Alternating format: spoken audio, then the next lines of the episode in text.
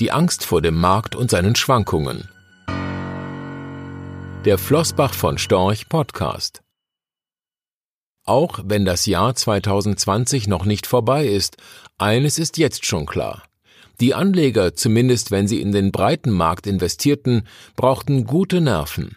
So ist etwa der US-Aktienindex S&P 500 im ersten Quartal des Jahres in der Spitze um knapp 30 Prozent eingebrochen. Wer damals verkaufte, dürfte sich nun ärgern. Denn der Index hat die Kursverluste in Rekordzeit wieder aufgeholt. Diese hohen Kursschwankungen dürften die Skepsis vieler Privatanleger gegenüber Aktien bestärkt haben gelten doch die Schwankungen der Aktienkurse, auch Volatilität genannt, als häufigster Grund, warum Anleger der Börse fernbleiben. Laut einer Umfrage des Flossbach von Storch Research Institute in Köln sehen Privatanleger in schwankenden Kursen offenbar eines der größten Risiken für ihre Geldanlage. Nicht nur die Sparer, auch viele Geldanlageprofis richten ihre Anlagestrategie nach diesen Schwankungen aus. Volatilität ist Bestandteil der modernen Portfoliotheorie und in den vergangenen Jahren zu einer wichtigen Risikokennzahl geworden. Doch Volatilität, mit der Profis die Kursschwankungen von Aktien oder Aktienmärkten messen, hat als alleiniges Risikomaß einige entscheidende Nachteile. Das zeigt sich auch in der Corona-Krise. So ist die Volatilität immer dann besonders hoch, wenn die Kurse bereits gefallen sind. Vor einem Kurseinbruch, also dann, wenn Aktien noch hoch bewertet sind und in der Krise an Wert verlieren, sind die Schwankungen häufig noch sehr niedrig. Dieses Phänomen zeigt sich etwa bei der Betrachtung des CBOE Volatility Index VIX, der die vom Markt erwartete Schwankungsintensität 30-Tage-Volatilität der Kurse der im US-Aktienindex S&P 500 gelisteten Aktien misst. Die Berechnung des WIX basiert auf den Preisen von Termingeschäften auf den S&P 500 Index.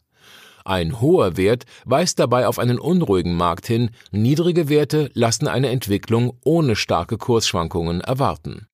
Wenn Anleger die Entwicklung der Volatilität als Messlatte für das Risiko einer Anlage verwenden, ziehen sie oft folgende Schlussfolgerungen. Wenn die Kurse nach einem Kursrutsch unten sind, ist es besser, die Anlage zu verkaufen, weil die gestiegene Volatilität anzeigt, dass die Anlage riskanter geworden ist. Nach der Erholung lohnt sich nach dieser Logik hingegen der Einstieg, weil die dann wieder gesunkene Volatilität ein niedrigeres Risiko signalisiert. Doch hier ist Vorsicht geboten, denn unseres Erachtens ist diese Herangehensweise ökonomisch wenig sinnvoll.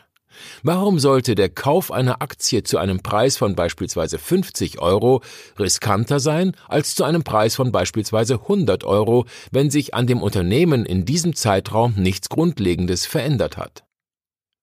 Unserer Ansicht nach geht es bei der Geldanlage immer darum, Chancen und Risiken mit der Umsicht eines vorsichtigen Kaufmanns abzuwägen. Wir halten eine Anlage dann für riskant, wenn sie zu einem absoluten Verlust führen kann oder wenn sie dauerhaft das Anlageziel zu verfehlen droht. Doch zur Beurteilung dieses wahren Risikos eignet sich die Volatilität oft nicht so würde ein Kontoguthaben oberhalb der gesetzlichen Einlagensicherung von 100.000 Euro bei einer kriselnden Bank mit schlechtem Bonitätsrating nach dem Maßstab der Volatilität als risikofrei gelten, denn der Wert des Guthabens schwankt ja nicht. Auch mit einer Bundesanleihe mit negativ verzinstem Coupon, die bis zum Laufzeitende gehalten werden soll, können Anleger ihr Anlageziel, den realen Erhalt des Vermögens nach Inflation, nicht erreichen. In der Portfoliotheorie, an der sich viele Profianleger orientieren, gilt das Investment aber dennoch als sicher, eben weil der Verlust sicher, also zum Ende der Laufzeit ohne Schwankungen erfolgt. Bei der Risikobewertung der Volatilität spielt der Anlagehorizont eine entscheidende Rolle. Grundsätzlich gilt sie als Feind des kurzfristigen, aber als Freund des langfristigen Investors. Wer einige Jahre Zeit hat, dem können temporäre Kursschwankungen Chancen für einen günstigen Einstieg ermöglichen oder eben für einen guten Verkaufspreis. Anders gesagt kann, wer sein Vermögen langfristig investiert, die Volatilität ausblenden, weil sie oft das tatsächliche Risiko kurzfristig überzeichnet. Was bleibt, ist das Wissen um die eigene Psychologie, Geduld und das Wissen um die Qualität der Anlagen. Anleger reagieren in der Regel weniger nervös, wenn in einer Krise Aktien von Unternehmen mit einer vernünftigen Gewinnperspektive, einer soliden Bilanz und einem fähigen Management im Portfolio liegen, die oft unbeschadet durch Krisenzeiten kommen. Zudem sollte der Aktienanteil im Portfolio sorgfältig bemessen und Anlagen angemessen auf verschiedene Anlageklassen und Marktsegmente aufgeteilt werden, um Risiken zu streuen.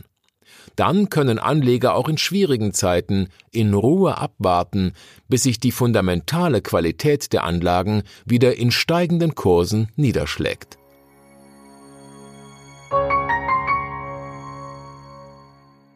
Rechtlicher Hinweis diese Publikation dient unter anderem als Werbemitteilung.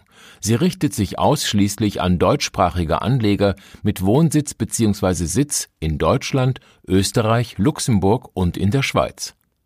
Die in dieser Veröffentlichung enthaltenen Informationen und zum Ausdruck gebrachten Meinungen geben die Einschätzungen von Flossbach von Storch zum Zeitpunkt der Veröffentlichung wieder und können sich jederzeit ohne vorherige Ankündigung ändern.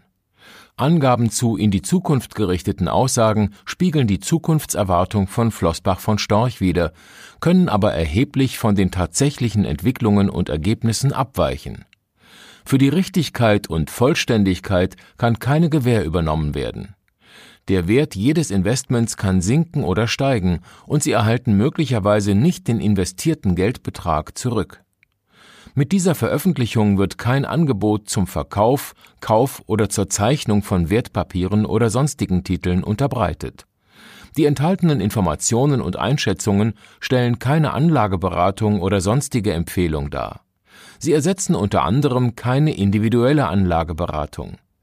Angaben zu historischen Wertentwicklungen sind kein Indikator für zukünftige Wertentwicklungen. Diese Veröffentlichung unterliegt Urheber-, Marken- und gewerblichen Schutzrechten.